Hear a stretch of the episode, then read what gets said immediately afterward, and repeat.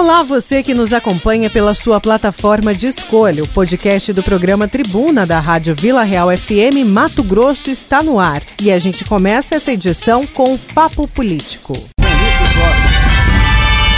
Papo Político. Papo Político desta sexta-feira, dia dos namorados, é com Lúcio Sorge. Lúcio, hoje é, Brasília tem uma posição definitiva a respeito aí da possibilidade da cassação do mandato da prefeita de Várzea Grande, é, Lucimar Campos. É isso, Lúcio? Bom dia. Bom dia, Oliveira, Nayana, Juca Santos, bom dia aos ouvintes do Tribuna da Vila Real. É isso mesmo, Oliveira. É, está marcado para hoje, é, no Tribunal Superior Eleitoral, é, o julgamento né, do, da cassação ou não da prefeita de Várzea Grande é Lucimar Campos. O, esse, esse, essa, esse julgamento ocorre hoje, né? É, é, numa sessão virtual do Tribunal Superior Eleitoral. Mas vamos relembrar, Oliveira, para situar o ouvinte, é, essa, esse processo aí que envolve a, a, prefeita Lucimar Campos e o vice dela, é, José Razama.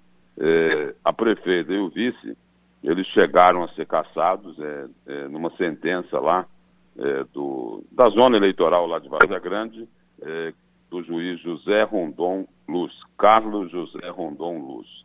E aí o seguinte, o, e por que é que, que teve esse processo e por que é que teve a cassação aí na primeira instância? É que a prefeita, pela denúncia, teria descumprido um artigo aí, o artigo 73 eh, da lei das eleições que proíbe a realização no primeiro semestre do ano da eleição de despesas com publicidade dos órgãos públicos federais, estaduais ou municipais acima da média dos gastos no primeiro semestre dos três últimos anos que antecederam é, o pleito. Mas é, depois dessa cassação aí, teve um outro julgamento no TRE no Tribunal Regional Eleitoral aqui de Mato Grosso. E aí foi uma decisão lá apertada, né? Foi uma decisão apertada, me parece que o resultado foi por 4 a 3. É, é, o, TS, o TRE é, acatou um recurso e revogou a decisão, né? É, anulou, né? A decisão que havia cassado é, o mandato de Lucimar Campos e do vice José Razama. Né? E aí o seguinte, a penalidade que foi aplicada foi de uma multa de 60 mil reais à prefeita e ao secretário de comunicação de Várzea Grande, eh, eh, Pedro Marcos Campos Lemos, e ainda é uma multa de 5 mil reais ao vice-prefeito José Razama. O, o, a manifestação aí eh, que o, o Tribunal Superior Eleitoral vai julgar hoje foi do Ministério Público Federal eh, o Ministério Público Federal, eh, ainda no ano de 2019, eh, emitiu um parecer solicitando aí que fosse restabelecida a cassação da prefeita e do vice dela. E qual foi a argumentação do Ministério Público Federal? Eles dizem o seguinte, que a decisão do TRE, abre, do TRE que anulou a cassação do mandato, eh, a decisão do Tribunal Regional Eleitoral, abre um precedente muito, muito perigoso, porque enfraquece, né? É, de forma assim exponencial é, aquela questão assim de, de condições iguais entre os candidatos, né? Em função é, da prefeita ter gasto mais em publicidade do que era permitido. Lúcio, o... em a decisão sendo é, desfavorável à chapa da prefeita, ela sendo caçada e, consequentemente, é, o vice também, quem assumiria a prefeitura nos próximos meses? Boa pergunta, hein, Oliveira? Boa pergunta, né? O, eu vou ficar devendo essa para você. Será o, que o segundo colocado nas eleições? No, é pelo tempo que falta, né? É, eu, o, eu, eu acredito que de repente pode ser o presidente da Câmara assumir, mas eu não tenho assim é, absoluta certeza é, dessa, dessa resposta que eu estou dando para você, entendeu? Mas pode ser o presidente da Câmara, porque faltam o que aí? É seis meses? Sim. é, seis meses e alguns dias para terminar para terminar o mandato dela. O, o, é, eu não acredito, não sei, é, é, eu não acredito que seja o segundo colocado na, na eleição, não. E, e o fato, o... Lúcio, é que quem quer que seja que venha assumir, se é que essa cassação é, ocorra, vai ter um, hum. uma dificuldade, né? Porque até você, você pega, você é, é igual você consertar um avião voando. Você pega é. uma administração que está findando, é, é, com algumas obras feitas, etc. Enfim, imagina uma pessoa entrar numa prefeitura com cinco meses para terminar uma. Vai fazer o quê? Exato. É, é por isso que, o, que o, a sociedade, o cidadão critica bastante, né? Essa demora do, do, da justiça eleitoral em julgar processos como esse, né? Um caso diferente, né? É, só para que as pessoas possam é, comparar, um caso diferente foi o da senadora Selma Ruda, né? Da senadora caçada Selma Ruda. O projeto dela tramitou rapidinho, né? O, ela foi ela foi caçada em abril aqui pelo Tribunal Regional Eleitoral, e aí esse processo seguiu para Brasília e no final do ano passado, né? No final do ano passado ela foi caçada lá pelo Tribunal Superior Eleitoral. Mas a situação da prefeita Lucimar Campos, nesse processo que vai ser julgado hoje pelo Tribunal Superior Eleitoral, eh, a situação dela é preocupante. É preocupante pelo seguinte: o ministro Edson Fachin eh, que está lá no TSE, mas que é do Supremo Tribunal Federal também, ele é o relator desse recurso do Ministério Público Federal contra a prefeita de, de Grande, não é? Que o, o, o parecer do ministro Edson Fachin foi por restabelecer a cassação. Ou seja, agora é o seguinte, o Tribunal Regional Eleitoral anulou a decisão do juiz eh, da primeira instância lá em Várzea Grande. E agora o Tribunal Superior Eleitoral quer anular a decisão do TRE, do TRE aqui de Mato Grosso, Tribunal Regional Eleitoral, que anulou a decisão é, do juiz lá de Vazia Grande, que tinha mandado caçar. A decisão do Tribunal Regional Eleitoral aqui foi num outro sentido, de não caçar o mandato da prefeita e apenas lá, é, aplicar a ela aí uma multa de 60 mil reais. E importante, só... Lúcio, isso que você falou do ministro Edson Fachin, porque é o seguinte, ele sendo relator, é, eu não sou especialista em justiça eleitoral, nem quero ser, mas o que a gente tem acompanhado nos últimos anos é o seguinte: o relator se pronuncia e, como o voto dele é a favor da cassação, na grande maioria dos casos, os outros membros acabam seguindo o voto do relator, né? É, e o, o, o, é, eu acredito eu acredito também, Oliveira, que, que é bem por aí como você colocou. É por quê?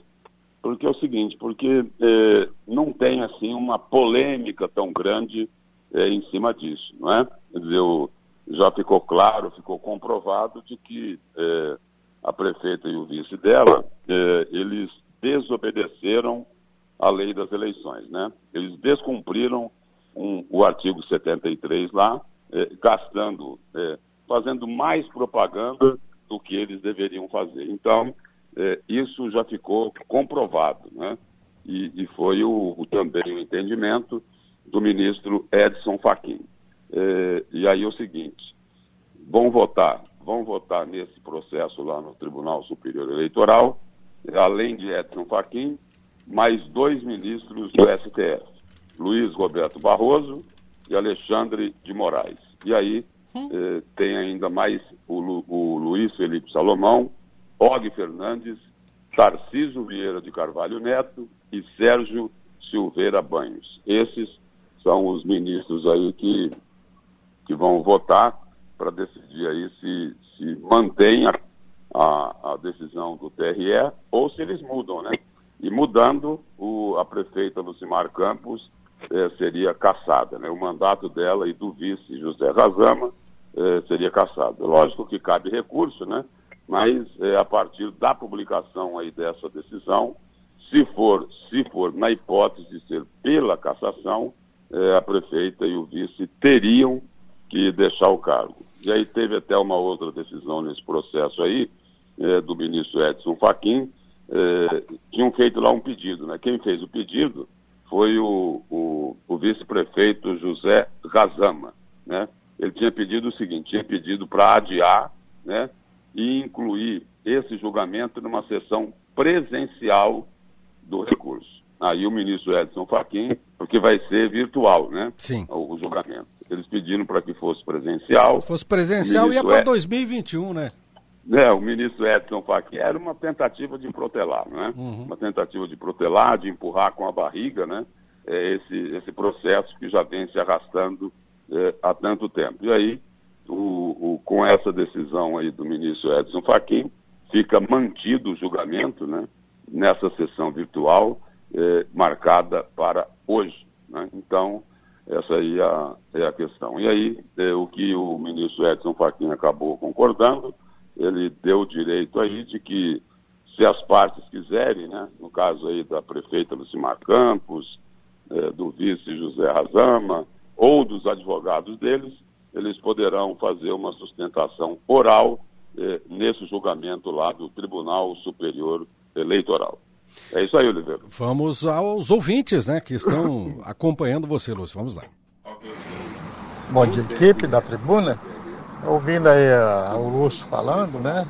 E o, o senhor também fazendo a pergunta para ele sobre quem vai ficar lá na, na, no comando da prefeitura e caso venha a cassação. Eu penso o seguinte, eu acho que ela não vai sair não, porque geralmente tem os embargos, ela vai recorrer, isso aí vai tempo, né? E como ela só tem seis meses, então esse tempo que ela vai atrás do recurso lá é o tempo que ela vai permanecer. Então eu acho que ela vai continuar, ela vai terminar o mandato dela, por causa da, dos recursos que tem. Né? Walter Dom Bosco. Seu Walter, e aí vem a, a. Eu emendo na pergunta dele, Lúcio não sendo especialista em justiça eleitoral, mas já não está na última instância, ou seja, ela teria ainda como recorrer da decisão? Não, não tem. Quer dizer, é, tem como ter o que ele falou aí, né? É dos embargos de declaração, né? O, mas a última instância aí é o Tribunal Superior Eleitoral. Essa daí é a mais alta corte é, da justiça eleitoral do país. Esta é a última instância. Não é isso? e o, e o embargos de declaração é, podem ter assim o, o podem acabar protelando um pouco, né? Postergando um pouco a decisão, mas os embargos de declaração normalmente não mudam o julgamento, né? Normalmente não mudam o julgamento. Verdade. E eu penso, Lúcio, que até em função é, da proximidade das, das eleições, né? É, não tenho procuração para falar em nome de nenhum candidato, mas a impressão que eu tenho conhecendo a, a, a família, né? É, Jaime, Júlio, Lucimar, agora na, no cargo de prefeita, a impressão que eu tenho é o seguinte, que por uma questão de honra, é, eles vão fazer o possível e impossível para que ela conclua o mandato, só que ela não poderá se candidatar novamente, né, por conta da legislação, não é por conta disso, mas é porque não, não pode mais, é, para, de forma honrosa, encerrar esse mandato, né, Lúcio? É, com certeza, Oliveira, com certeza vão tentar aí todas as alternativas, né? É, vão entrar com todos os recursos possíveis, né? Para postergar essa decisão na hipótese, né? Na hipótese do, do, do, julgamento do Tribunal Superior Eleitoral, é, definir aí pela cassação da prefeita Lucimar Campos e do vice José Razama. Sem dúvida nenhuma, eles vão tentar que a prefeita fique no cargo até o final do mandato dela, que é no dia 31 de dezembro. Ok, tem, ó, tem um Sandro Rosa, ouvinte assíduo do programa, dizendo o seguinte, Lúcio. A cassação de um membro do clã Campos seria histórico para Mato Grosso. Acho que é capaz de nevar em Várzea Grande antes que isso aconteça. Sandro Rosa. é tem... a brincadeira do, do ouvinte aí, porque o. É, é, a família Campos, lá em Vaza Grande, domina a cidade há pelo menos 40 anos. Sim, não, sim, é, sim, é verdade. Mais ou menos isso daí, né? Tem, é, tem mais, mais de 30, quase 40 anos que é, a família Campos vem dominando politicamente é, o município de, de Vaza Grande, né? Tem mais, tem mais um ouvinte aqui, Lúcio. Bom dia, Luciano Ramalho. Eu espero que mesmo ela sendo caçada, ela possa ser responsabilizada criminalmente pelo fato de não ter criado nenhum leito Covid para a Várzea Grande. E hoje nós temos aí uma ocupação total dos leitos, pessoas morrendo porque não tem lugar em hospital. A irresponsabilidade dela com a vida dos varzegrandenses foi muito grande. Ela não deu escolha ao povo. O povo vai morrer porque ela não fez nenhum leito de Covid. Espero que seja julgada. Luciano Ramalho. É, o julgamento no TSE nada tem a ver com a Covid, né? É bom que esclarecer para o nosso ouvinte Luciano Ramalho que esse julgamento refere-se à campanha eleitoral quando ela era candidata, né? É, e que teria gasto dinheiro com publicidade. Tem mais um ouvinte aqui. Bom dia, o único lado bom se caçasse ela agora é porque ela passar oito anos sem ser candidata, assim nós livrávamos em parte dos campos por muitos e muito tempo. Igual o rapaz falou, é perigoso nevar mesmo em Vase Grande e cair granizo num lugar tão quente como esse. E aí, Lúcio? É, o, o, é, eu vou, vou comentar o, o ouvinte anterior, né? O, onde ele fala aí da, da questão do, da pandemia do coronavírus, né? Lembrando aí que Várzea Grande não criou nenhum leito de UTI novo, né? E, essa cobrança se faz, né, Oliveira? Se faz não só em relação à Várzea Grande, é, em relação à Várzea Grande, a Rondonópolis, a Cuiabá. Essas cidades receberam muito, mas muito dinheiro do governo federal para trabalhar aí no combate a essa pandemia. Né? E esses municípios né, que eu citei, esses municípios que eu citei, é, pelo menos aí as denúncias que já foram feitas, né, é de que não criaram leitos de UTI, não compraram testes aí para poder é, testar a, a, população aí nessa pandemia do coronavírus. E, e o seguinte, eu concordo, esse, essa questão aí dos leitos de UTI não tem nada a ver com esse julgamento lá do Tribunal Superior Eleitoral. Mas, mas, os prefeitos têm sim que responder por aquilo que eles não fizeram né? Tem que responder, porque receberam muito, muito dinheiro, né? E teriam que ter aplicado isso de uma forma melhor e não aplicaram, e não aplicaram. E o pior de tudo isso é o seguinte, é, além de não construir leitos de UTI, é, muitos municípios aí, muitas cidades aí, muitos prefeitos, é, aproveitando aí o estado de calamidade pública, quando não é obrigatório fazer licitação, comprando produtos ou, ou serviços por preços muito, muito acima dos valores de mercado. Teve superfaturamento aí que o Ministério Público de Contas é, apontou aí um sobrepreço né, de quase 400%. Então, esses prefeitos têm que responder sim por aquilo que eles fizeram de errado. Porque okay. é o seguinte, é dinheiro público, né? Sim. E para é, auxiliar a população, num momento assim de extrema dificuldade, né? Verdade, Lúcio. Olha, tem dezenas de ouvintes aqui querendo participar, mas infelizmente, como hoje nós temos na sequência já a entrevista com o prefeito Emanuel Pinheiro, nós não vamos poder colocar todos no ar. Obrigado, Lúcio. Bom final de semana. E o Dia dos Namorados, okay. hein? Já comprou okay, aquela caixa de bombom já? Tudo em ordem, Oliveira. Tudo em ordem. É, bom dia para você, bom dia, Nayana, Juca e bom dia para os ouvintes do Tribuna da Vila Real. Bom dia, Lúcio. Bom final de semana, bom viu? Dia. Um abraço.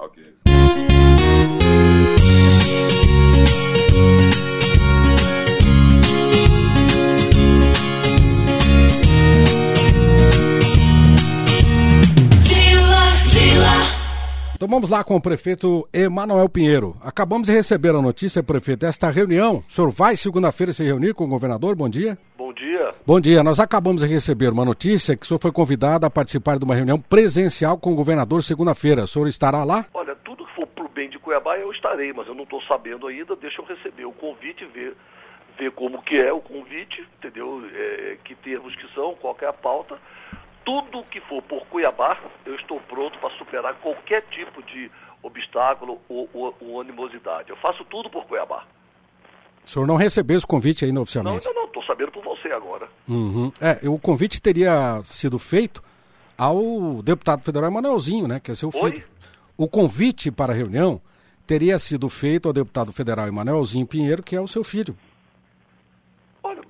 Então, é, é esse o papel do deputado federal Emanuelzinho, Emanuel Pinheiro Neto, que independente de ser meu filho, ele é deputado federal e sabe muito bem a responsabilidade desse honroso cargo que ele ocupa.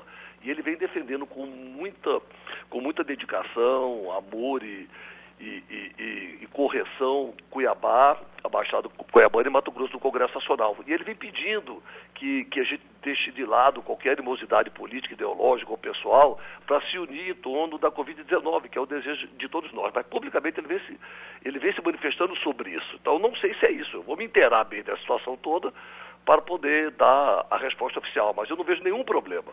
Eu acho que tudo que as autoridades, o que a população espera da sua liderança e das autoridades hoje é que se unam em torno de um inimigo comum, que é a Covid-19. É que possamos nos unir para combater o vírus e proteger a saúde e a vida das pessoas, da população cuiabana e, consequentemente, da população mato-grossense, porque o estado de Mato Grosso precisa de Cuiabá o senhor deve ter acompanhado pelas redes sociais né, eh, as críticas da população, da sociedade de uma forma geral, que eh, não está tolerando, prefeito, eh, e não está aceitando né, esta briga política entre o senhor. Fala mais alto, por favor. O senhor deve estar acompanhando nas redes sociais a, o posicionamento da sociedade de, de forma contrária a esses ataques que já até se tornaram pessoais entre o governador Mauro Mendes e o senhor. Né? E é uma coisa que não traz benefício nenhum para a sociedade. Como é que isso. o senhor vê isso? Isso, Lira. O, o, o, eu, tenho, eu tenho 30 anos de vida pública. Já fui duas vezes vereador de Cuiabá, quatro vezes deputado estadual, já ocupei vários cargos em nível municipal, estadual e hoje tem um, ocupa um honroso, um honroso cargo de prefeito municipal da terra em que eu nasci. O que, o que me esforço e me dedico de noite com muito amor e muito, e muito comprometimento. Então, e nunca tive ao longo da minha vida nenhum histórico de baixaria, de agressão pessoal, certo? Ou de perseguição contra quem quer que seja, contra qualquer autoridade ou contra qualquer cidadão certo? Por mais injustos que sejam os ataques contra mim. Você é da imprensa, você é uma pessoa experiente da imprensa, é só você buscar um histórico aí na internet, você vai ver que eu nunca ataquei. Eu sempre fui atacado é, é, é, é de, forma, de forma injusta e desleal, diuturnamente. Às vezes eu só, eu só respondi a esses ataques, mas nunca, absolutamente nunca, muito menos contra o governador do estado, autoridade em que, em que respeito, nunca partiu de mim qualquer agressão, qualquer ofensa. Às vezes que veio, a, que veio a, a, uma posição mais firme, foi só em defesa do meu nome, do meu trabalho, da minha vida e da minha honra, e em resposta a algum ataque sofrido. Jamais ataquei ninguém, muito menos o governador do estado. Prefeito, a população tem perguntado... Eu insistent... concordo com a população em estar indignada. Sim, a população tem questionado nos últimos dias, prefeito, uma possível falta de transparência da aplicação dos recursos federais destinados à Covid-19. Cuiabá eh, teria recebido, eu não sei, porque eu não vi se já está na conta, o senhor vai me dizer agora, 41 milhões de reais para o combate à Covid-19. Esses recursos vieram de uma pancada só, é parcelado, serão aplicados em que, prefeito? Esse recurso, Oliveira, ele veio em etapas e ele veio não só para Cuiabá. Foi o anúncio da época do ministro Mandetta, no mesmo dia que Cuiabá recebeu parte desse recurso, foi, vieram 26 milhões, depois veio mais uma parte, depois mais outra parte, não veio tudo de uma vez. O Estado recebeu o mesmo valor entendeu? Todos os municípios do Mato Grosso, do Brasil inteiro, receberam o mesmo valor. Cada um recebeu, todos, literalmente todos receberam um valor para o combate à Covid-19. Então fica a fake news, a má fé, a tentativa de jogar, de, de, atingir o prefeito de Cuiabá, a tentativa de jogar a população contra o prefeito de Cuiabá, a tentativa de, de jogar as instituições e os órgãos de controle contra o prefeito de Cuiabá, com o único intuito de me prejudicar é muito grande. Aí soltam essas mentiras, essa fake news e esquecem também de prestar conta do recurso que eles receberam. O dia que, no período que Cuiabá recebeu 41 milhões, o Estado recebeu 40 milhões. E eu não fiquei provocando o governador para saber o que, que ele fez com esse recurso. Eu estou prestando contas religiosamente desse recurso. Tenho recurso na conta, tenho recurso que equipou os 90 leitos, que estruturou, reformou, equipou e está equipando os, os 90 leitos, que até os, os, hoje os 85 leitos que atendem a, a, a os 85 leitos de UTI que atendem o combate à Covid-19 em Cuiabá e vai, estamos aprontando mais 5, depois vamos fazer mais 10, vamos chegar a 105 leitos. Atualmente nós temos 85, 90 leitos, são, são 55 são 55 leitos no hospital referência, mais 40 no São Benedito. Isso tudo exigiu reformas, ações, equipamentos, adquirimos EPIs, adquirimos medicamentos, adquirimos insumos, fizemos dezenas de atividades que estão todas no portal Transparência.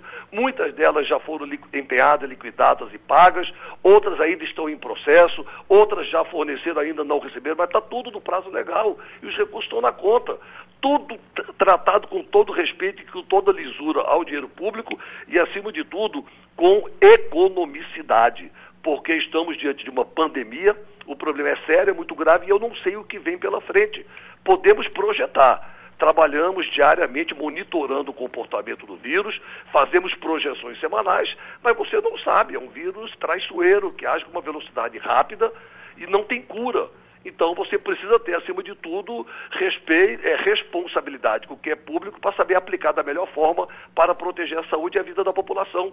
Então Prefe... já me coloquei à disposição, estou prestando contas, como o Estado também vai ter que prestar, como todos os municípios do Mato Grosso e do Brasil vão ter que prestar contas, porque todos receberam recursos da mesma forma que Cuiabá, e eu, da minha parte, já, já, já estou preparando todo o relatório para encaminhar ao Ministério Público Estadual, Ministério Público Federal e Tribunal de Contas do Estado de Mato Grosso. Absolutamente tranquilo, porque esse dinheiro é religioso, é um dinheiro sagrado para o combate à Covid-19 e aqui em Cuiabá falo por Cuiabá, será aplicado religiosamente, centavo por centavo, no combate à Covid-19 e na defesa, na proteção à saúde e à vida de todos os cuiabanos. Tem um servidor da saúde perguntando o seguinte: por que é que o senhor desabilitou 60 leitos? Procede essa informação? Não, eu apenas, ao contrário, pensa, eu habilitei 60 leitos do HMC para os casos não Covid. Eu habilitei. São, imagino que seria de Cuiabá e de Mato Grosso hoje ser o HMC. Hospital que eu entreguei. Entreguei o maior hospital do estado, hospital padrão, hospital privado para a população pobre, para a população SUS, e dentro dele funciona o novo e moderno pronto-socorro de Cuiabá, que foi uma promessa minha para a população também. E lá tem 60 leitos de UTIs. Eu não deixei desabilitar esses 60 leitos, exatamente porque eles atendem os casos não Covid. Eles atendem os casos não Covid. A população não está sofrendo só por causa da Covid. A população tem gente morrendo não é só por causa da Covid, não. As pessoas continuam tendo infarto, continuam tendo AVC, derrame, Dengue. continuou passando mal, continuou tendo acidente de trânsito, continuou tendo atropelamentos e eu preciso continuar atendendo a população cuiabana e a população matogrossense nos casos não Covid também. E não deixei desabilitar esses 60 leitos para os casos não Covid que diariamente é uma responsabilidade só da prefeitura, não é do estado e não, é de nenhum outro município. Sim, diante Graças do... a Deus, estamos atendendo a população cuiabana e a população mato-grossense em peso no HMC. Diante do atual quadro, prefeito, o senhor acredita que seja necessária a implantação de um hospital de campanha aqui em Cuiabá para atender a população? Eu acho que não, é o que eu tenho previsto e tudo isso é discutido no Comitê Municipal de Enfrentamento e Prevenção ao Covid-19 do qual eu sou o presidente. Temos técnicos da saúde pública municipal, da vigilância epidemiológica e sanitária, e que fazem um trabalho extraordinário desde antes até do início da pandemia aqui em Cuiabá, porque já estavam se avisando no Brasil, no exterior e no Brasil a chegada da pandemia. Então nós estamos nos preparando, por isso que Cuiabá fez o dever de casa, por isso que Cuiabá se preparou. E pautamos pelo princípio da economicidade se nós temos instalações como o antigo pronto-socorro, que nós iríamos derrubar, iríamos fazer uma grande reforma para ser o, o, o HFAM, o Hospital da Família, por que ele estava, por que, que eu iria fechá-lo, eu iria derrubá-lo para fazer uma reforma se nós estamos diante de uma pandemia? Vamos economizar recursos, é uma instalação especialista, especializada em saúde pública, é um prédio velho, um prédio deteriorado, mas é um prédio resolutivo, feito para atender a saúde pública da capital. Eu reformei os leitos e, em vez de jogar dinheiro fora, em vez de queimar recursos do povo, eu gastei menos, reformei e implantamos 55 leitos de UTIs naquela unidade para o combate à Covid-19. E o antigo pronto-socorro, que ia ser fechado, já estava anunciado, seria fechado em março para começar as obras para ser o HFAM, Hospital da Família, se transformou no hospital referência à Covid-19, com 40 leitos adultos para para UTI com 40 leitos de UTI adultos e 15 leitos de UTIs pediátrico. Os 60 leitos, os 55 leitos exclusivos para o combate à Covid-19. A taxa de ocupação das UTIs hoje no estado, prefeito, é de 74,7%, 5 mil casos. Aqui em Cuiabá temos 43 óbitos residentes e 31 de outras cidades. Ainda assim, e com a notícia que há falta de leitos, não precisaremos então de hospital de campanha. A, a necessidade de um hospital de campanha em Cuiabá, nós não, ou o comitê entende que não precisa. Nós vamos, se precisar ampliar leitos, ampliaremos no próprio hospital referência. Eu preciso só de ajuda. Eu preciso que o governo nos ajude com respiradores, com monitores, com bombas de infusão. Está muito difícil localizar no mercado e quando localiza é preço caro, que é dinheiro adiantado, coisa que eu não vou fazer, não adianta. Eu não vou fazer isso com o dinheiro público, principalmente o dinheiro sagrado da saúde pública. Então é necessário. Se me der, por exemplo, o deputado federal Emanuelzinho, Emanuel Piro Neto, conseguiu, acabamos de receber 10 respiradores que ele conseguiu semana passada no Ministério da Saúde. Estou entregando agora, daqui a pouco, no Hospital Referência. E ele conseguiu mais 10 para é, é, respiradores móveis, ele conseguiu 10 respiradores fixos, que vão para as UTIs, estou entregando daqui a pouco no Hospital Referência, e ele conseguiu mais 10 respiradores móveis para ambulâncias, que vão ser entregues na semana que vem. Então o deputado Emanuelzinho já conseguiu 20 respiradores, junto ao Ministério da Saúde, que estamos entregando em Cuiabá. Isso vai ajudar muito a habilitar os leitos do Hospital Referência e até ampliar mais leitos, sem precisar de gasto desnecessário com o Hospital de Campanha. Agora, o que precisar, esse é o planejamento até agora do Comitê Municipal de Enfrentamento e Combate à Covid-19 de Cuiabá. Prefeito. Agora, se houver mais necessidade, nós monitoramos diariamente o que puder ser feito, o que precisar ser feito para proteger a saúde e a vida da população, nós vamos fazer. A UPA do Verdão, que foi inaugurada recentemente, é, logo na inauguração foi dito o seguinte: ela não vai ser uma unidade de porta aberta, somente para pacientes encaminhados pela regulação. Como é que está funcionando essa UPA e qual vai ser a utilidade dela no combate à Covid? A UPA Verdão, que foi um compromisso nosso de campanha, que também honramos, certo? Ela foi entregue no dia do aniversário de Cuiabá, aniversário de 301 anos de Cuiabá, dia 8 de abril desse ano. E nesse dia já sob a decisão do comitê, porque já estávamos em plena pandemia, ela ficou dentro de um projeto, porque por ser uma pandemia, ter um futuro incerto, você não sabe o que vai acontecer, você projeta.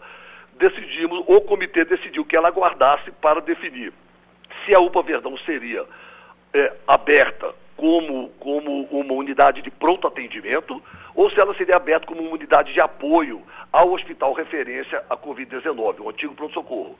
E aguardamos, fomos trabalhando, monitorando. Cuiabá fez o dever de casa, por isso temos um certo controle, uma certa estabilidade do vírus na capital. Cuiabá fez o dever de casa, vem cumprindo todos os protocolos da Organização Mundial da Saúde e do Ministério da Saúde, certo? Temos a situação de total apoio e respaldo à população cuiabana. Não projetamos era a falta de leitos e a situação no interior do estado, que acaba sempre sobrando para Cuiabá e desaguando aqui. Mas com relação a Cuiabá e a Baixada Cuiabana, nós preparamos. E a UPA Verdão agora começou na semana passada, o comitê liberou a UPA Verdão para funcionar como uma unidade de referência dos casos moderados para grave de Covid-19 que buscam a rede secundária de saúde. Ou seja, um cidadão chega numa policlínica ou numa UPA e tem, uma, e tem um sintoma moderado para grave de Covid-19, ele é encaminhado para a UPA Verdão. E a UPA Verdão lá vai lhe dar toda a assistência necessária para, com a graça de Deus, resolver a questão e curá-lo, salvá-lo ali, ou encaminhar para o hospital referência ou para o São Benedito, se houver necessidade, se o caso se agravar. Prefeito, o último decreto que o senhor baixou falava sobre o toque de recolher que vai ser implantado a partir deste sábado em Cuiabá até o dia 28. E a pergunta é o seguinte: há possibilidade, se os casos se agravarem, aumentarem e não, não haverem mais leitos disponíveis nas UTIs, de Cuiabá decretar o lockdown? Eu não entendi a pergunta, sua voz sumiu. Tá, vou repetir. É, o seu último decreto tratava do toque de recolher a partir de sábado. Caso chegue ao extremo, sem vagas nos hospitais, poderemos ter é, um fechamento total, um lockdown em Cuiabá? Não, se houver. O, o, que precisamos fazer é ter essa conversa, esse diálogo que eu procuro ter desde o começo da pandemia, de transparência e falar a verdade para a população. Então, o líder tem que estar próximo da população, tem que mostrar segurança, que nós estamos nos preparando constantemente para o combate à propagação da Covid-19. Temos que dar perspectiva, expectativa, esperança e acolhimento para a população de que Cuiabá se preparou, está se preparando diariamente nessa guerra contra um inimigo perigoso e que não tem cura. Então, como ele não tem cura, é lógico que ele vai crescer. Nós temos que segurar e achatar essa curva de crescimento dele, que é o que Cuiabá fez. Por isso Cuiabá conseguiu, até o momento, essa certa estabilidade na guerra contra a Covid-19. Tudo o que precisar ser feito para conter a proliferação do vírus em Cuiabá e proteger a saúde e a vida das pessoas, eu vou fazer. Eu sempre disse isso desde o primeiro momento. Se precisar ampliar o decreto, revogar o decreto, apertar o decreto ou flexibilizar o decreto, tudo o que precisar para proteger a saúde e a vida das pessoas, da população cuiabana, eu farei. No momento não há necessidade de lockdown, mas há uma necessidade de conter a vida noturna na capital de, a partir de um determinado horário, principalmente a partir das, especialmente de quarta-feira a domingo. Então, o comitê entendeu, discutimos, entendemos que é que seria que é uma situação que a gente consegue fazer sem atrapalhar, que a gente consegue conter sem atrapalhar certo? A retomada gradativa, segura, lenta e segura das atividades econômicas para que a população tenha emprego, tenha renda e possa, com a sua renda, poder nos ajudar a combater é, é, no seu orçamento familiar a propagação da Covid-19. E é isso que estamos fazendo. Ah, prefeito, mas se lá na frente descontrolar, se isso vier a ocorrer, eu tomo qualquer medida, qualquer uma que se fizer necessária para proteger a saúde e a vida de todos os cuiabanos. Como é que o senhor viu as imagens logo na primeira semana dos bares reabrindo, os bares lotados, as pessoas não respeitando o distanciamento, não usando máscara? Está faltando conscientização, prefeito, da população? A conscientização é necessária. Bom, primeiro está havendo, por parte do comércio geral, dos shoppings, eles estão seguindo a risco o decreto da prefeitura, certo, de distanciamento social, de biossegurança, certo? E de, e de circulações reduzidas de pessoas e de horário reduzido de trabalho. Então, e essa é a exigência da prefeitura e quem não cumprir não vai poder estar, não vai poder estar funcionando. E a população, a maioria, está cumprindo as, as determinações, sim, mas infelizmente tem uma faixa ainda significativa da população que não está cumprindo. E, é, e, e, precisa ter a consciência da população. Não adianta depois culpar o prefeito, o governador, o presidente da República ou as autoridades. Cada um é responsável certo? pela saúde da sua vida, da, pela sua vida, pela saúde sua, da sua família e da sua cidade, principalmente porque estamos diante de uma pandemia, de um vírus onde o contágio, o contágio pessoal é muito forte, é muito grande. Então, a população cuiabana é muito crítica, muito inteligente, muito preparada. Ela precisa se conscientizar também as pessoas não podem continuar se aglomerando, não podem estar indo em festinhas, não podem estar fazendo é, é, é, é, tumulto ou grandes movimentos em grupo, porque é desaconselhável. Vai estar criando um cenário de propagação rápida do vírus que pode afetar a sua saúde e da sua família. O que é pior, pode afetar a saúde, a, a sua vida e a vida da sua família. Então, essa campanha, esse apelo à conscientização e à responsabilidade de todos é necessário. O prefeito não vai chegar dentro da sua casa e te trancar dentro de casa. Isso não existe. Precisa haver a responsabilidade e a conscientização de todos. A prefeitura está fazendo a sua parte, desde o começo, liderando o processo de combate à Covid-19 em Cuiabá, que está dando resultados de reconhecimento nacional. Mas está aqui para frente.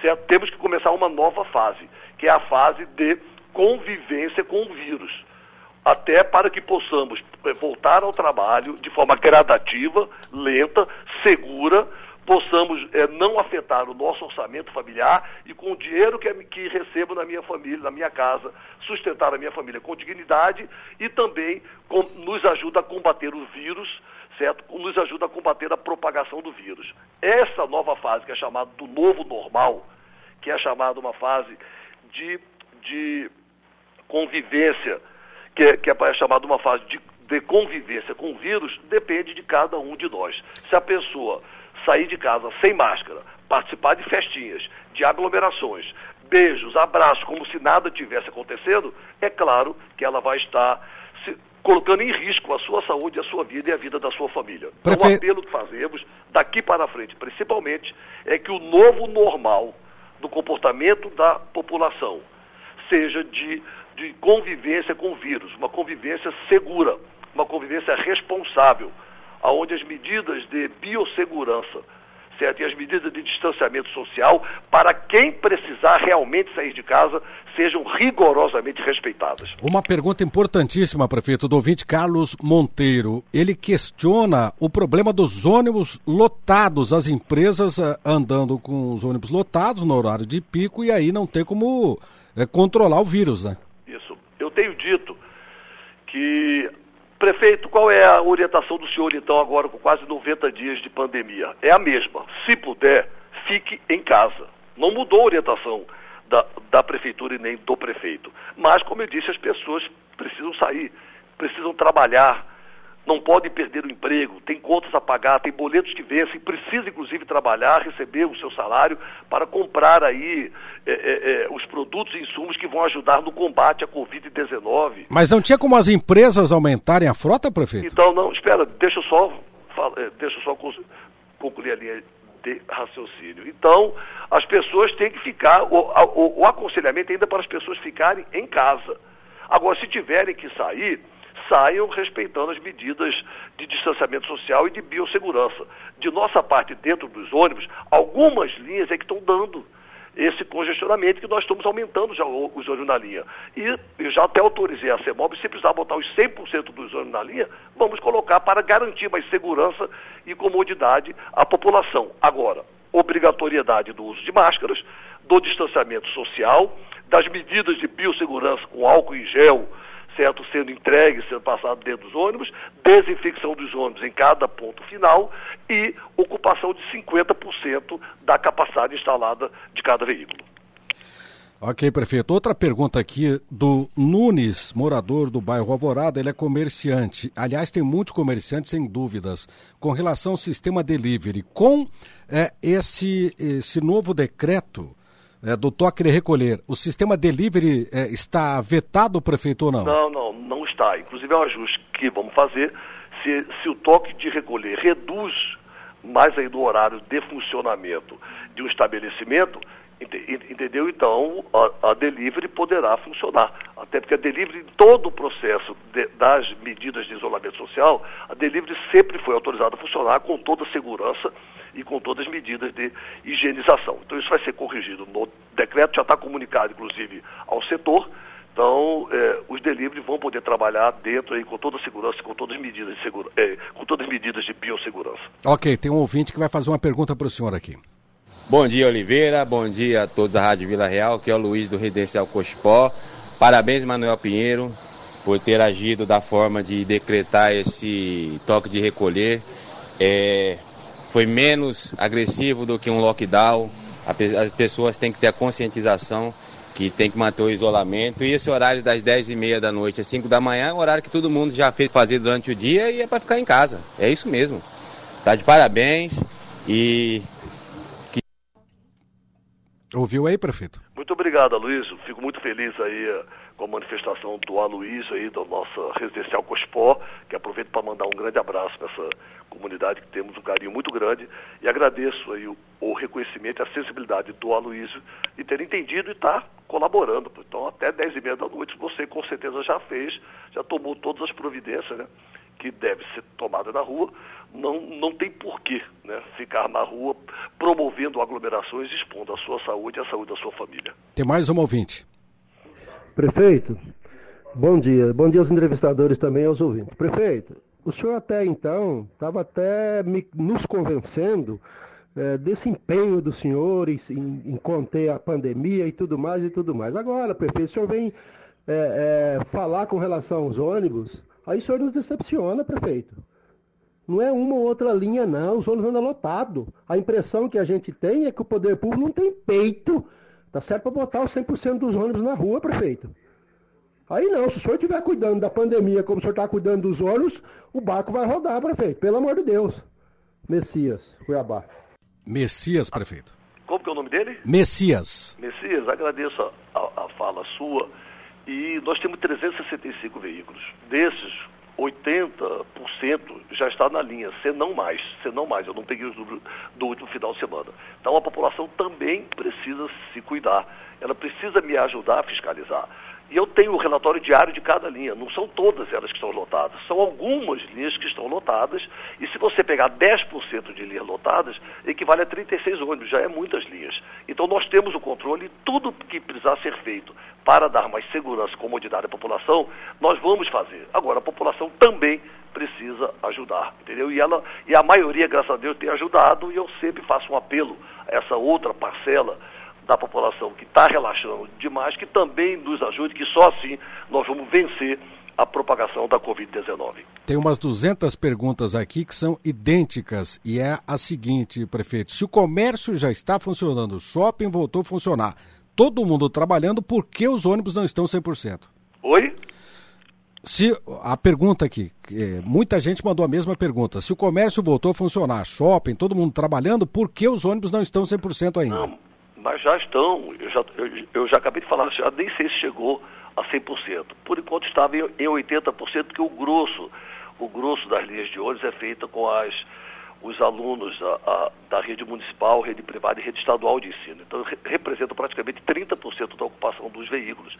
Como as atividades escolares estão suspensas, não tem sentido você botar mais frota na rua para daqui a pouco o empresário estar tá pedindo aumento de tarifa porque está rodando com frota batendo lata. Ah, mas não então, tem eu, como cabimento gestor, isso tenho que agora. buscar né? esse equilíbrio. Agora, se precisar, por exemplo, você ter uma ideia, uma quinta, uma quarta-feira útil, como foi antes de ontem, dia, dia 10, certo? Uma- a última quarta-feira útil, em Cuiabá, rodou, eh, eh, transportou 190 mil usuários. Nessa agora transportou 85 mil. Então não há necessário botar a frota inteira para depois dar argumento para empresário vir pedir aumento de tarifa que eu não vou dar. E a própria população depois vai me cobrar. Então nós temos que ser responsáveis nessa, nessa condução da coisa pública, principalmente em um período de pandemia. Agora, o que, o que eu priorizo é a saúde e a vida das pessoas. Se houver necessidade de aumentar, eu vou aumentar. Agora, as necessidades que houverem para ser aumentadas nas linhas que realmente precisem. Não precisa aumentar todas as linhas. Que aí eu começo a especular o sistema, ônibus andando vazio o dia inteiro e vem empresário me querer me pressionar para aumentar a tarifa, o que eu não vou fazer. Prefeito, suas considerações finais. Bom, eu agradeço, Oliveira, a todos os ouvintes, aos que elogiaram, aos que criticaram, mas principalmente a todos que estão vendo a nossa dedicação, o nosso empenho, o nosso comprometimento no combate diário à Covid-19 em Cuiabá. Com uma coisa vocês podem ter certeza: Cuiabá fez o dever de casa, por isso que estamos numa situação diferente do interior do estado, porque aqui achatamos o crescimento da curva, a velocidade do crescimento da curva, pudemos preparar a nossa rede de saúde e dar as condições de informar a população, para a população ter o conhecimento e se conscientizar da gravidade da pandemia chegando ao país e chegando à nossa cidade. Vou continuar dia e noite à frente desse processo, sempre prezando prioritariamente, em primeiro lugar, pela saúde e pela vida. Pela saúde e pela vida das pessoas, tudo farei, como tudo que farei que estiver ao meu alcance para proteger a saúde e a vida da população cuiabana. A gente está sempre tomando decisões, pre- prefiro pecar pelo excesso do que pela omissão. Estou pronto para ajustar aqui, corrigir acolá, certo? Para, mas desde que eu não coloque em risco a saúde e a vida das pessoas. E para que possamos continuar avançando, para que possamos continuar vencendo essa luta diária contra a Covid-19, é muito importante o apoio da população. O prefeito não tem como cuidar, bater de porta em porta na casa dos 700 mil cuiabanos e pedindo, olha, se puder, fique em casa. Cuide dos, dos seus idosos, cuide do- do- dos grupos de risco da sua família. Lave as mãos com frequência com água e sabão. Use álcool gel. Se você tiver que sair, por favor, não aglomere. Não participe de aglomerações. Se puder evitar o transporte coletivo, melhor ainda. Mas se tiver que entrar, se tiver que andar na rua, use máscaras. Respeite o distanciamento social. Cobre, cobre dos seus familiares amigos e desconhecidos as medidas de biossegurança. Se você for a uma loja, se tiver que ir a um mercado, algum estabelecimento comercial, cobre dos proprietários, dos funcionários, as máscaras, o, as medidas de biossegurança, a higienização do ambiente, o uso de álcool em gel. Somente mudando esse nosso comportamento diário, mudando o nosso dia a dia, a nossa conduta, é que nós vamos estar ampliando essa rede de proteção e combate à Covid-19 em Cuiabá e somente assim, com cada um fazendo a sua parte, ajudando a prefeitura, ajudando as autoridades, é que nós vamos vencer a Covid-19, causando o menor número de impacto, que já acabou causando, mas o menor número de impacto na saúde e na vida da população. Então eu fico com o coração partido com cada óbito, apesar que Cuiabá, pessoal, ah, Cuiabá ainda está entre as menores taxas de óbito do país, mas um óbito para mim já é demais.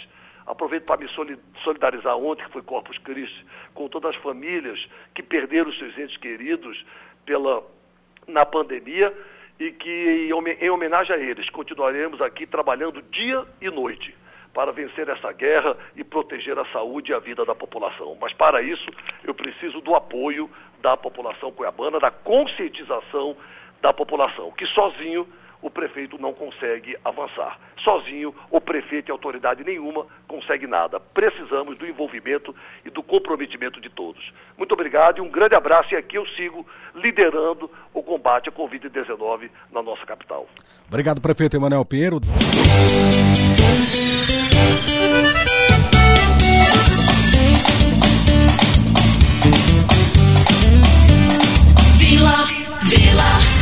Estamos de volta com a tribuna desta sexta-feira, dia 12 de junho, dia dos namorados. Nós vamos agora à entrevista com o promotor de justiça de Chapada dos Guimarães, doutor Leandro eh, Velosco. Né? A Chapada dos Guimarães tem dois óbitos de vítimas de Covid-19, mais de 180 casos confirmados, e em virtude é, desses números crescentes da doença, o Comitê de Enfrentamento ao Vírus, é, lá em Chapada dos Guimarães, teve uma reunião importante e decidiu que a partir de segunda-feira somente os serviços essenciais estarão é, funcionando na cidade. Isso por conta desta transmissão comunitária, né, que é, surpreendeu a todos lá no município. Bom dia, doutor Leandro. Bom dia, Oliveira Júnior. Bom dia a todos que nos ouvem aqui no programa Tribuna. Como é que o comitê chegou a essa decisão e por quê, doutor? Oliveira Júnior, deixa eu apenas fazer uma correção. Não são 180 casos confirmados, são 180 casos notificados. Nós temos 21 casos confirmados até o último boletim epidemiológico publicado é, pelo município, né? Ah, a preocupação do comitê justamente teve por, por referência critérios técnicos. Né? É, em março, quando realizou-se o fechamento uh, de tudo né, e funcionando apenas essenciais, o comitê levou em consideração dois critérios principalmente: a taxa do número de, de contaminação e a, a, ocupação dos leitos de UTI, que naquela época era baixo ainda em Mato Grosso. Então, agora com a situação piorou um pouco para não dizer muito. Né? O município, então, já tem mais de 180 casos notificados, 21 casos confirmados, existem 50 casos aguardando o resultado né, do teste. Uh, o município apresentará agora a dificuldade em realizar esse teste no menor tempo possível, uma vez que o LACEN é, estendeu o prazo para a resposta dos exames de 72 horas para até 15 dias. Portanto, é uma janela epidemiológica muito grave, né? O, o município não saber se tem contaminados ou não confirmados no, no, no, período de 15 dias. E também a taxa de ocupação dos leitos de UTI, Oliveira, que ficou, está aí girando em torno já de 80%, que é justamente o sinal crítico de que se nada for tomado em termos de precaução, as pessoas provavelmente vão começar a morrer nas filas. Chapada dos Guimarães faz parte da Baixada Cuiabana, né? E Cuiabá e Várzea Grande apresentam os maiores números de casos confirmados, maiores números de óbitos, enfim, é onde concentra um pouco mais é, o vírus em razão, obviamente, do maior número de população. E Chapada dos Guimarães recebe muitas pessoas de fora, né? De Cuiabá principalmente, Várzea Grande. E também o chapadense também desce para Cuiabá para realizar, inclusive, compras, né? e serviços de saúde e outros serviços também. Então, é, é uma situação muito complicada a de Chapada dos Maranhães pela proximidade com, com a capital, né? E a nossa preocupação justamente é que a pessoa, né, o chapadense, o povo chapadense, ela não, não tenha o risco de ficar na fila e ter o seu parente morto porque não teve vaga na UTI. A título de orientação para quem pretende subir para a Chapada no final de semana, uh, doutor Leandro, na prática, uh, quando se fala em serviços essenciais, estão incluídos aí, por exemplo, restaurantes? Vão estar abertos ou não? Os restaurantes, é, o comitê decide amanhã exatamente como vai ser isso, Oliveira, mas o que eu posso adiantar, que provavelmente vai ser decidido no comitê, é que os serviços, obviamente, de restaurante, de comida, alimentação, é considerado essencial e eles estavam antes funcionando no sistema delivery, é, de entregas, portanto. Né? Isso pode permanecer, é, não há problema nenhum. Né? O que precisa é, ser é, colocado em pauta, é, Oliveira, é que a decisão do comitê não tem absolutamente nada contra o comerciante, não tem nada contra o trabalhador. A preocupação é que as pessoas continuem em casa fazendo a sua quarentena, o seu isolamento social. E a, e a Organização Mundial de Saúde, ela, ela informa que quando o, o Estado, né, o local, não tem a testagem em massa para saber exatamente quem tem e quem não tem o vírus, é, e você não tem outras, outras condições técnicas de, de, de aferir quem tem ou quem não tem, o isolamento social é o melhor remédio foi assim que muitos países conseguiram, em pouco tempo, vencer é, o vírus e a taxa, então, desacelerou e eles puderam reabrir de forma ordenada é, e, mesmo assim, de forma bem vagarosa, né? O nosso governo, né, e aqui eu, eu, eu refiro especificamente ao governo federal, não fez a compra em massa da testagem, quer dizer, é, o governo federal me parece até que tem outra posição, que é muito clara, né, através do nosso presidente da República, no sentido de que devia estar todo mundo trabalhando e isso é apenas uma gripezinha. É, obviamente que o Supremo Tribunal Federal decidiu que os municípios e os estados têm a legitimidade também para decidir é, algumas medidas no seu âmbito local. É, então, Chapados Guimarães, é, através do Comitê de Enfrentamento, do qual o Ministério Público faz parte, né, Oliveira? E quero destacar, é, inclusive, que a participação do Ministério Público aqui em Chapados Guimarães sempre foi prezando pela democracia, né? Então, o Ministério Público faz parte das discussões, inclusive quando é voto vencido no comitê, respeita as decisões do comitê também. É, o assunto, obviamente, que é polêmico, a gente sabe que é, os comerciantes vão sentir é, um impacto, né? já vem sentindo esse impacto, todos vêm sentindo esse impacto é, do, do, de uma pandemia que, na verdade, chega e ela não pergunta a ninguém né, é, a nossa opinião, ela simplesmente é, mata as pessoas e os nossos entes queridos correm um risco. Com relação ao, ao abre e fecha, então, o que é que eh, poderá estar aberto, funcionando? O que é que está decidido nesse sentido? Então, sábado é a reunião do comitê para decidir exatamente sobre isso, né? Porque há algumas divergências do que seria essencial ou não, só para te falar sobre um assunto, né? As academias, por exemplo, pelo governo federal, são consideradas serviços essenciais, pelo governo do estado, não e o município então vai ter que decidir exatamente, só para dar um exemplo, tá? academia é serviço essencial, não é serviço essencial, né? Cabeleireiro é serviço essencial, não é serviço essencial. Então essa discussão o comitê vai procurar fazer, obviamente levando em consideração é, a essencialidade ou não né, do serviço e, e a ideia é que isso seja uma durante 15 dias. Né? Então, é, deixo claro isso também, durante um período de 15 dias, que é justamente um período de janela epidemiológica de contaminação. Então, antes disso, é impossível saber se essa medida surtiu algum efeito. Né? Então, em 15 dias, o comitê, a princípio, reavaliará a situação, é, número de casos suspeitos, se diminuiu, né? Ah, e aí, dependendo da situação e da colaboração de toda a população, é, obviamente que o comitê poderá voltar atrás e, e, colocar novamente o horário que estava sendo feito de horário reduzido. As pousadas e os hotéis, por exemplo, estariam fechados, doutor?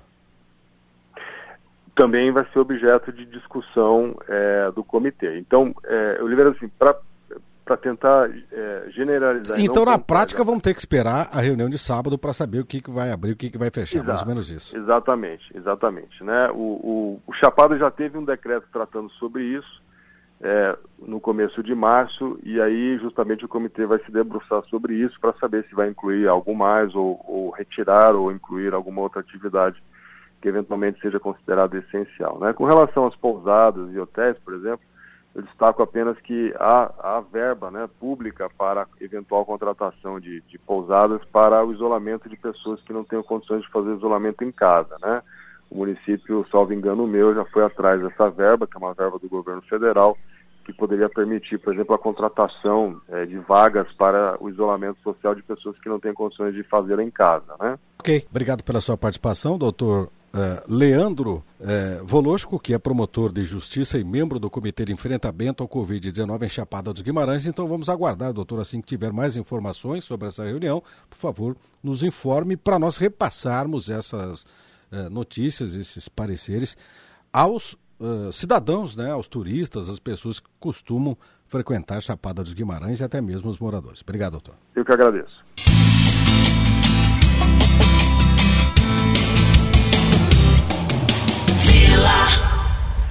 Estamos de volta com a tribuna desta sexta-feira, dia 12 de junho, dia dos namorados. Vamos com o quadro Viva Mais Saúde em Foco. Viva Mais! Viva Mais! Saúde em Foco. Oferecimento: Instituto Machado. Todas as especialidades em um só lugar. Ligue e agende a sua consulta. 3623-6066. Ortoclin. O fim das suas dores ósseos musculares. Jardim Imperial, próxima Viola de Coxo. Fone: 2129-7620. Multivendas. Saúde, limpeza e bem-estar. Tudo em um só lugar. 3618-2700. Na Carmindo de Campos. Imagens Medicina Diagnóstica. Ver você feliz. Nossa melhor melhor imagem. Agendamento 65 4009 8000. Hospital São Judas Tadeu. Nosso maior prazer é cuidar de você. Telefone 65 21 28 5454. Muito bem, hoje no quadro Saúde em Foco vamos falar com a médica especialista em ultrassonografia geral, Giovana Mota, que vai falar sobre. Atenção, homens! Vai falar sobre disfunção erétil masculina, um assunto de muito tabu. O próprio homem tem muito preconceito quando tem problema de ereção, demora para procurar um médico é. e quando vai é tarde, né, doutora? Bom dia. Bom dia, bom dia a todos. De que forma um exame de ultrassonografia pode detectar esse tipo de problema que é a disfunção erétil? A disfunção erétil, ela tem várias causas, né? E a gente divide em orgânicas e não orgânicas. As causas orgânicas, que é o que a gente pode avaliar pelo ultrassom, seria a parte vascular. A gente vê se o paciente tem algum problema, uma insuficiência arterial ou venosa, vendo através desse exame de ultrassonografia peniana, onde a gente aplica uma medicação, um vasodilatador local, e enquanto durante o exame a gente avalia toda a vascularização e vê se o problema é mesmo artéria ou veia. Cada um tem seus problemas, né, causadores. Você que está acompanhando o programa Tribuna pode enviar a sua mensagem pelo WhatsApp para que a doutora possa responder, inclusive falar sobre o tratamento. E a partir do diagnóstico que a senhora disse, tem duas maneiras, duas, duas causas. A primeira né, que é a física, a médica, e a questão psicológica também. Que é Os tratamentos são diferentes. São diferentes. É, a causa não orgânica, ela é a principal, ela causa é, cerca de 70% dos casos. Ela pode vir associada também, por exemplo, um paciente com problema psicológico, é, um estresse, algum problema no casamento, casal, né? E também está associada a algum problema orgânico. O orgânico a gente fala em problemas de é, testosterona, hormônio, né? Neurológico, diabetes, né? Que também é, pega essa parte também do, do dos nervos. E problemas, é, traumas, cirurgia, uma, por exemplo, uma cirurgia de prostatectomia, retirada total da próstata devido a um câncer de próstata, também pode levar a essa disfunção. Então, essa a pessoa, gente... doutora, desculpe interrompê-la, essa pessoa que teve esse problema, que fez a cirurgia da próstata, que teve câncer de próstata, ela tem é, um problema de disfunção, ele é irreversível ou tem condições de recuperar? tem, de, tem condições, tem tratamento para tudo isso. É, primeiro a gente vai ver se o problema vai ser é, nervos, né? Se a, pegou alguma parte dos nervos ali, tem tratamento, tem a parte da medicação, tratamento, que a gente começa sempre com a medicação via oral e depois a gente vai com a medicação local e por último a cirúrgica, que é a as próteses. Uhum. E, e, o pessoal está fazendo mais o que ultimamente? Mais prótese? Porque aí depende da questão da faixa etária, tem tudo isso. Exatamente. É, a maior parte começa é a via oral mesmo, tratamento via oral. Aí não deu certo, já ou começou, tem um ano que já não começa a ter já aquela ereção é, satisfatória né, para ter uma atividade sexual, vai partindo para as outras. O último caso é a cirúrgica mesmo, onde a gente te, faz a colocação de prótese peniana. Parece que já temos perguntas aí. Vamos lá? Bom dia, Oliveira. Bom dia, entrevistado. Bom dia, Nayana. Eu queria saber de mim, por exemplo, eu sou casado, mas não tá, tá difícil as coisas, tá cada vez complicando mais agora. Eu, só que eu tenho diabetes. Eu queria ver se ela explica alguma coisa sobre isso Tá bom? Obrigado. Obrigado. As pessoas que têm diabetes, infelizmente, e também pressão alta sofrem com problemas de impotência. Muito, né? muito. 40% dos casos de disfunção erétil é causado e determinado pela diabetes. A diabetes, além de é, alterar toda a parte da inervação, ela também altera a parte da vascularização do corpo todo, né? Não só do, do pênis, mas principalmente nessa região. Primeira coisa, tratar muito bem, sistematicamente, a diabetes e por, depois tratar essa parte da, da disfunção erétil. No caso até dele, acredito que esteja associado também o fator psicológico. É, sempre eu te falei, é, a maior parte do, das vezes está associado os dois, ou uma parte psicológica e uma parte de vascularização. Aí tem que tratar também a parte psicológica, um tratamentos psicológicos, às vezes psiquiátricos, entendeu? Para tirar essa aversão, o medo, a fuga, o estresse, medo de não funcionar na hora da atividade sexual. Então, no caso desse ouvinte, ele deve procurar um médico porque há tratamento. Há tratamento. E quanto mais, mais rápido o paciente procurar ajuda, mais fácil ele vai conseguir é, controlar esse problema e às vezes até resolver. E a maioria da, das vezes o paciente demora para procurar justamente por causa desse tabu de, de não querer mostrar, de, de vergonha, que tem algum problema sexual, né? Inclusive, doutora, há os casos da necessidade de reposição hormonal, né? Exatamente, tem os casos. E, e resolvendo isso, às vezes só tomando, fazendo a reposição hormonal já resolve o caso, né? Procede, doutor, a informação de que muitos jovens, jovens, quando eu falo jovem, é guria aí de 18, 20 anos, que estão com problemas também de disfunção erétil? Muito, muito. Cerca já de 30% dos casos é, dos jovens, 18, até mais jovem também, estão é, com problema de disfunção erétil. O que é que provoca isso, doutora? principalmente o uso de drogas, anabolizantes, uso é sedentarismo, né, aquele paciente que, que, que não faz nenhum tipo de exercício, alcoolismo e o principal que eu foco bastante quando eu converso sobre isso é o uso recreativo de vasodilatadores, de remédio, como Viagra, Cialis. E aí o, o, aquela, aquele adolescente, 18 anos, toma o, o Viagra só para satisfazer mais a garota que está com ele. E isso, ao, ao, a um certo tempo, tomando sempre, vai causar problemas de função erétil. Ou seja, é um verdadeiro tiro no pé. Exatamente. Em vez de fazer bem para ele, vai eh, torná-lo impotente. Ah, exatamente. Aí ele vai ter uma vida adulta, madura, né? Que a gente fala já às vezes sem o ereção. ápice, né? Quando ele deveria chegar no ápice da vida sexual, ele vai estar na ele fase decadente. Estar na decadente. É, e é muito comum a gente estar tá vendo, eu fazendo exames de pacientes jovens com problemas de disfunção erétil por causa disso. Vamos à participação do ouvinte, mais uma pergunta. Oliveira Júnior, aproveitar no ensejo aí, mais uma vez estou aqui, perguntar para a entrevistada aí, problema da ejaculação precoce, tem, a, tem a, é, tratamento, resolve isso, ou essa ejaculação precoce não tem jeito, é, é assim mesmo, tem que conviver com ela? Por favor, meu nome é Adailton. Doutora? Olá, é, o problema da da ereção precoce, normalmente é psicológico. É aquele aquele homem que já vai com medo, já vai com aquela adrenalina, né? E e ele já causa assim, o medo de de já ter uma, uma ejaculação precoce ou de não conseguir.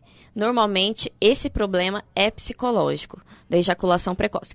Claro, também tem que avaliar sempre as causas orgânicas, como hormônio, tudo isso, mas normalmente é psicológico e tem tratamento. Tem um ouvinte que pergunta o seguinte: o remédio tá.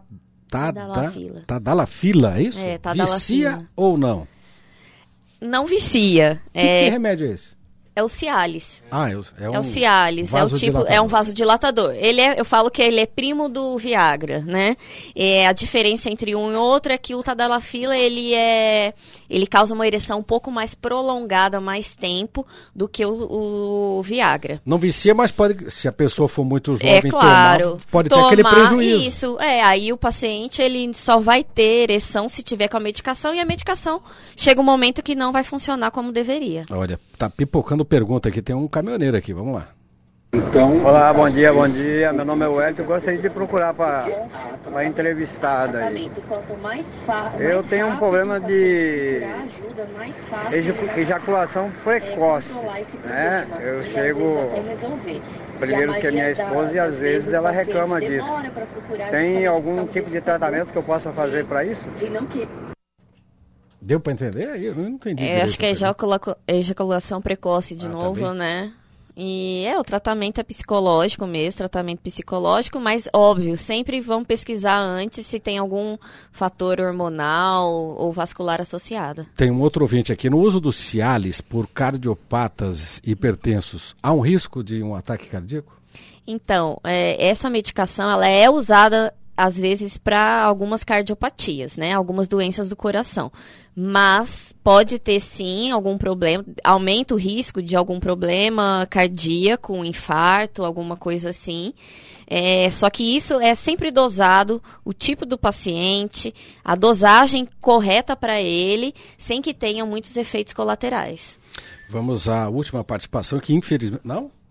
Não tem mais? Já acabou? É, infelizmente, doutora. Mas olha, o assunto quando é bom é assim, o povo participa. Vamos marcar um reprise. Vamos. Vamos já marcar é para um dar assunto, sequência. É... Né? Porque realmente é um assunto. É, é aquilo que nós comentamos no início, né?